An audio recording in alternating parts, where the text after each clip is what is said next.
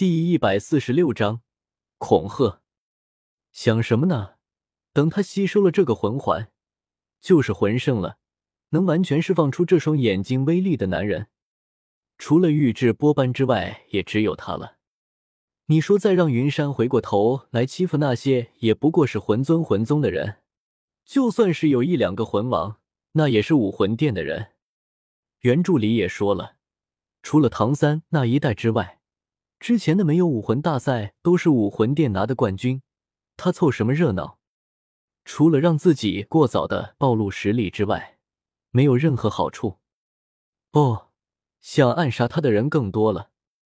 小姐，我们武魂殿的其他年轻一代也很强的，他们其中也不乏魂王的存在，不用圣子出手的。其实云山去参加武魂大赛也行，让世人见识一下我武魂殿圣子的实力。就在这时候，云山身后突然传来一个熟悉的声音。听着他的话，云山下意识的就打断了他，顺带还能笼络一波人心。不过他刚说完话，就感觉哪里不对劲，于是他赶忙回头。比比东不知道什么时候就出现在了他的身后。老师，你吸收完了？你是怎么出来的？他的须佐能乎还好好的在那里站着呢。比比东怎么会悄无声息的就跑了出来？而且这个时间也不对啊，他算着怎么也得三四个小时啊，这也太快了吧！这是我武魂的特性，用噬魂蛛皇的蛛毛吸收魂环的能量，比之前的吸收速度快了几倍。你看，话音落下，比比东召唤出了第二个武魂噬魂蛛皇，一瞬间强大的气势爆发出来，他的脚下出现了。黑红红红红五个魂环，看到比比东脚下的魂环，金鳄斗罗和冥剑斗罗彻底稳不住了。他揉了揉眼睛再看，没错了，刚才他原本的一句玩笑话居然成了事实。比比东的第二武魂真的全都是十万年的魂环，就算是第一个万年魂环上面也是有一丝红色的痕迹。明显，这个魂环也是无限接近十万年的。乖乖，这要是真的成功了，会拥有什么样的实力？不愧是老师啊，居然凭借着自己的武魂特性，开发出独属于自己的吸收魂环方式。对于比比东的魂环配置，他自然是知根知底的。就是比比东这吸收魂环的速度，属实让人羡慕。没有在意周围人的目光，比比东收起武魂。想起了云山刚才的话，这个先不说，刚才你说的笼络一波人心倒是挺不错的。怎么样，要不要去参加一次武魂大赛？是啊，云山本身就是一个平民魂师，先天等级二级，这都是有记录的。他凭借着自己的努力，拼命修炼，在很短的时间内就拥有了魂尊的实力。武魂殿教皇在邪魂师手上救下云山。并且收云山为徒，在他的教导之下，根本没有任何教导，还差点没干掉云山。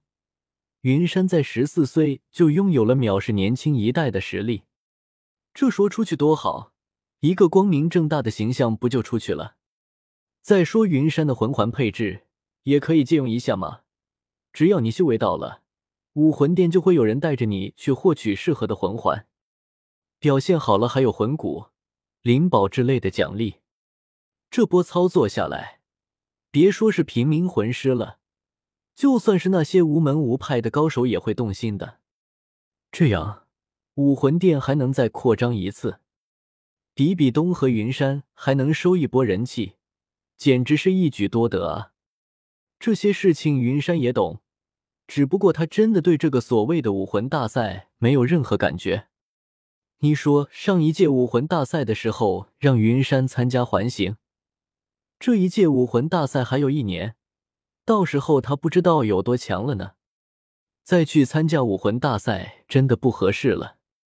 不等云山拒绝，一旁的白云也开口了：“这样确实可以，我也挺赞成的，就当做是长见识了。”云山要去参加武魂大赛了吗？要加油啊！可不能辜负我们这么辛苦给你猎杀魂兽啊！听到白云的话，一旁操控着船的碧姬也扭过头来，给云山做了一个加油的姿势。是啊，是啊，爸爸是最棒的，打得他们落花流水，满地找牙。小云月也是非常高兴的夸着云山，不断的挥舞拳头给云山打气。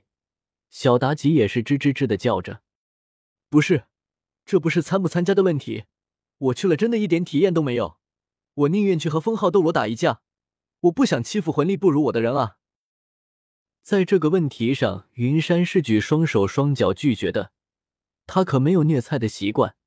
还有这个小妲己，你能听懂多少人话？还叫唤！见云山坚持不去，比比东也没有再逼他。他指了指周围的几个人，说道：“那也行啊，在这里除了月月和小妲己之外，有一个算一个，你挑个人吧。只要你能打赢我们其中的任何一个人，我就不强迫你了。”随着比比东的手指，云山看了一下四周，骂娘的心都有了。妈耶！鬼斗罗九十五级，冥剑斗罗九十七级，金鳄斗罗九十八级。再回头，比比东九十八级，碧姬二十万年修为起步的凶兽，哪怕是治愈系的他也打不过啊！更别说最后一个是能秒杀碧姬这个凶兽的女人，她的婶婶打她的话一只手就够了。和我试试呗，我也想知道云山离开这两年进步了多少。放心，有你白云婶婶和我在。就算你只剩下一口气，我们也能把你救回来。见云山四处打量，碧姬也升起了玩闹的心。他不经意的露出了一部分属于自己凶兽的气势，仅仅只是气势，就吓得云山一个机灵。原本他还想着自己现在手段尽出，最起码能有封号斗罗的战斗力了呢，没想到和这些人比，差距还是这么大啊！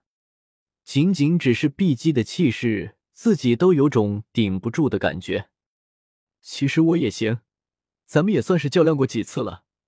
作为一个老师，我还不知道自己徒弟的具体实力呢，真的是失责啊！和碧姬的不经意一样，比比东释放除了九十八级超级斗罗的气势。就算是因为某种原因，他还不能用出自己全部的实力，也不是云山一个小菜鸟能够比拟的。